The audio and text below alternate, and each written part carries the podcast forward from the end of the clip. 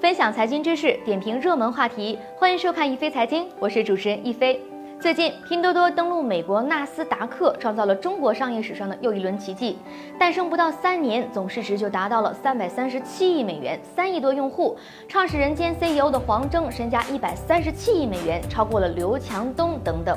那么上市之后的拼多多呀，毫无疑问站在了聚光灯下。中国公众呢，对于这家电商平台的低价策略、商品质量、未来发展等方面有颇多的质疑。但是美国股民呢，可不管那一套，拼多多上市的首日就大涨了百分之四十点五。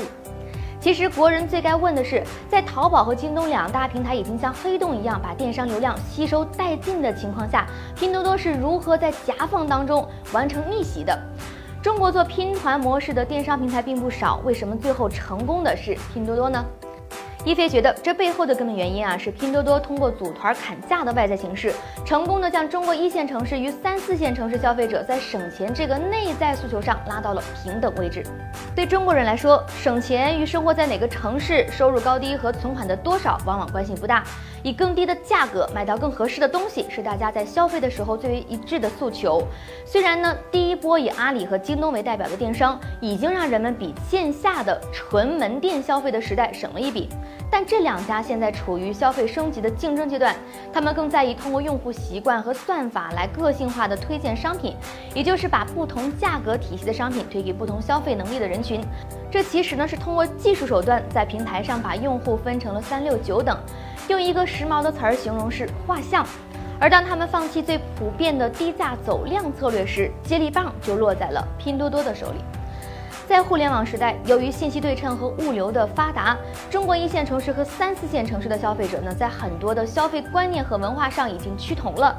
因为大家呢能够接收到的讯息越来越一致。一个更有意思的数据是，一二线城市居民的头号支出是住房，而住房支出呢，在三四线城市的居民那儿只排在第四位。由此带来的一个现象是，因为还房贷压力轻，工作强度小，生活节奏慢。三四线城市的年轻人呢，在某些方面更敢花钱，也更有时间花钱。据二零一七年新零售时代奢侈品消费趋势报告显示，奢侈品市场中各县级城市消费者的单件价格逐年增长。三至六线城市的消费者购买奢侈品的单件价格呢，在二零一五年已经超过了一二线城市。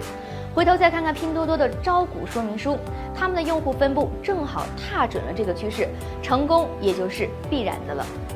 您对拼多多上市有哪些观点呢？欢迎在我们的节目下方留言，和一菲一起讨论。好的，本期节目内容就是这些，感谢您的关注，下期节目我们再会。